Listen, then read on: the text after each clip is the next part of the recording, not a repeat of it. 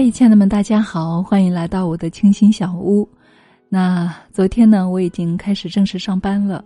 那昨天晚上呢，我在咱们的社群呢进行了一个小小的分享。嗯，还是有一部分的姐妹在社群当中跟我进行了互动。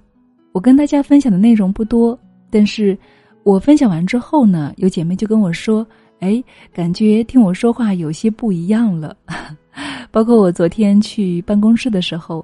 同事们看到我的表情，以及看到我的一些状态，也感觉似乎有那么些不一样。那具体有哪些不一样呢？他们也说不上来。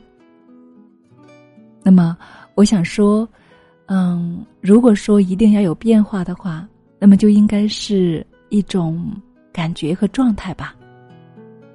这一次学习，其实最大的感觉还是与自己心灵的一种和解和对话。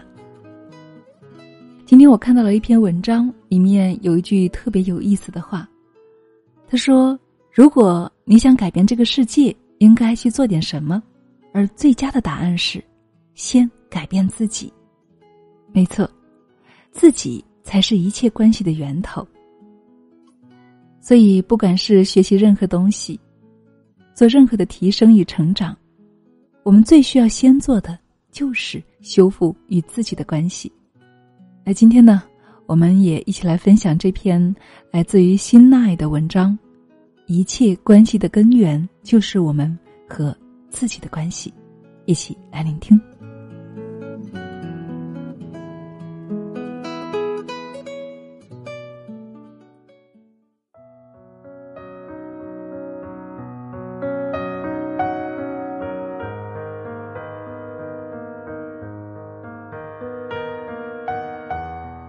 我们的生命充满了各种各样的关系，亲子的关系、夫妻的关系、朋友的关系，还有与事业的关系、与自然的关系、与物的关系、与因缘的关系，以及与自己的关系。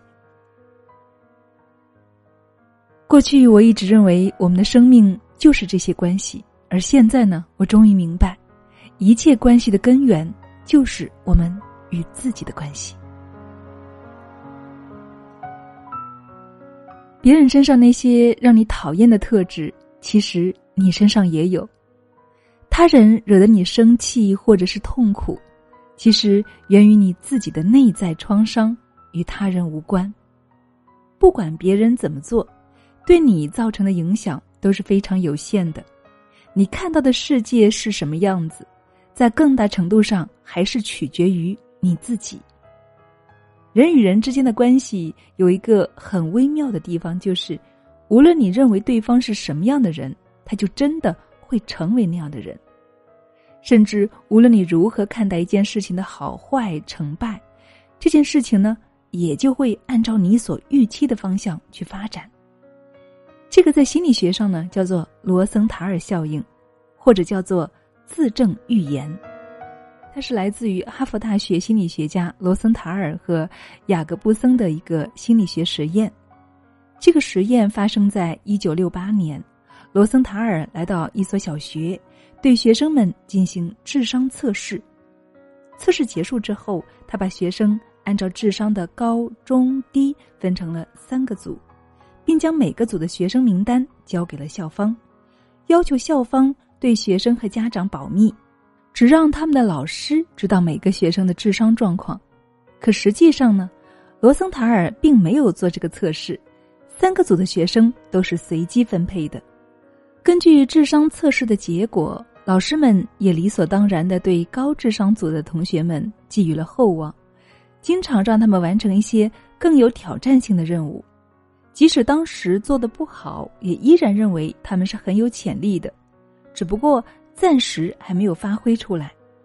八个月之后，心理学家们重返学校，调查了这些学生们的学习成绩，结果发现，那些被认为是高智商的学生们，平均成绩比其他学生高出很多，而且自信心、求知欲也变得更强了。罗森塔尔将这一结果称为“权威性的谎言”。你认为这些学生是什么水平？他们最终。就会表现出什么样的水平？比如在工作中，领导非常器重你，经常给你安排艰巨有挑战性的任务，并且邀请你参加各种重要的决策，你就会因为受到信任而更愿意加倍努力工作了，以实际行动来报答他的知遇之恩，最终成为了一个值得被重用的人。当然，凡事都有两面性，搞不好呢也会形成负反馈，进入恶性循环，导致灾难性的后果。外在环境呢，其实是内心世界投射的影像。比如，一对男女在谈恋爱的时候，如果一方心里总是觉得自己配不上另一半，就会容易变得敏感、过度紧张和看重这段关系。恋人一个不经意的举动。就会怀疑对自己不忠，开始严防死守，不给对方适度的空间和自由。可是爱情这东西啊，就像沙子一样，你抓得越紧，就越容易失去，结果还真就分手了。过于负面的情绪、强烈的自卑感以及对未来的恐惧，往往会让人误判当前的形势，引发动作变形，或是为了防范别人而产生一种过度的反应。从而让矛盾激化，局面越来越糟糕。尼采说：“当你凝视深渊时，深渊也在凝视着你。”我们所生活的这个外在世界，并不只是冷冰冰的客观存在，而是有生命、有灵魂的。你怎样对待他，他就怎样对待你。什么样的人，就生活在什么样的世界。当你认为周围开满了鲜花，你就生活在花园。当你感觉到身边全是无情和冷漠，你的世界就被沙漠所吞噬了。当你总是提防别人会欺骗你、陷害你的时候，你就会吸引更多充满着恶意的人。当你用善意的眼光、乐观的态度来看待每一个人、每一件事情的时候，地狱也能够变成天堂。茱莉亚·格拉斯在《三个六月》中是这样说的。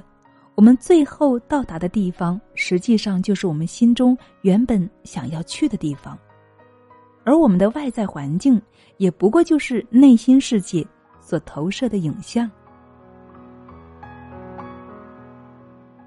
越接纳自己，身上的光芒点就越多。我们对待自己就像敌人一样，百般的苛刻刁难。以至于在生活中造成那么多的分裂、压抑、痛苦和纠结。如果我们想要爱与信任，一定要看到自己本来就拥有的这些特质，然后去给予别人，无条件的接纳自己、欣赏自己、爱自己、支持自己，不再批判苛责自己，接受每一个面向的我自己，不要求自己完美。每做一件事情，都对自己无尽的呵护，百般的赞美。根据吸引力法则，你越是这么做，你身上的光芒点就越多。和他人关系的根源就是我们和自己的关系。为什么说和他人的关系根源就是我们和自己的关系呢？我们开始一段关系，就是当我们第一次见这个人，他们是谁，我们是谁，然后开始关系的互动。如果我们从开始就不信任，很快就会有批判和不信任进入这段关系，我们会感觉到不安全和不确定，担心这段关系对我们有利与否。在这种情况下的事实是什么呢？我们很可能就是在寻找我们内在缺失的东西，我们在外面寻找答案，每个毛孔都希望这个人或这些人能够满足我们内心缺失的那部分。这就是我们在关系中开始变得有要求、控制和占有欲的主要原因之一了。但是，当我们自己从高层次的爱、信任、能量和充实出发，我们的关系就开始合一了。我们不再在外面去寻找认同、信任、理解、支持、同意、爱以及欣赏，因为我们内在已经有了。所以，在这个关系中，我们能够享受并且分享它，而没有恐惧。我们会通过觉察别人带给我的感受，进而觉察自己内心的匮乏。而当我们认出自己本来就有这些品质，并且去给出这些品质，外在就会看到合作伙伴的这些品质了。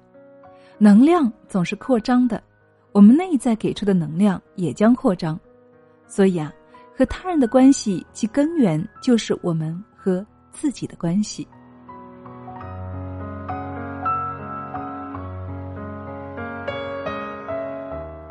好了，亲爱的们，今天的分享呢，就是这些内容了。我们本来就是信任和爱，活出这些品质，就能够深深的感受到对方给予的爱和信任。有了这个体悟，多么快乐，多么有力量呢？我们对外界不再束手无策，想要拥有什么，我们只要自己先认出自己本来就具备这些，并且给予对方，你就会同时深深的感觉到对方给予你的那些信任与爱。而每当陷入受害者的模式，被那些巨大的惯性带着走，然后觉察了就拉回来，没有埋怨，无论对自己还是对他人，只是温柔的认出自己内心其实一直拥有的这些品质，并且去活出这些品质，散发出你的这种品质，先去给予对方足够的无尽的爱与信任吧，因为我们本来就是爱与信任，一直。就是。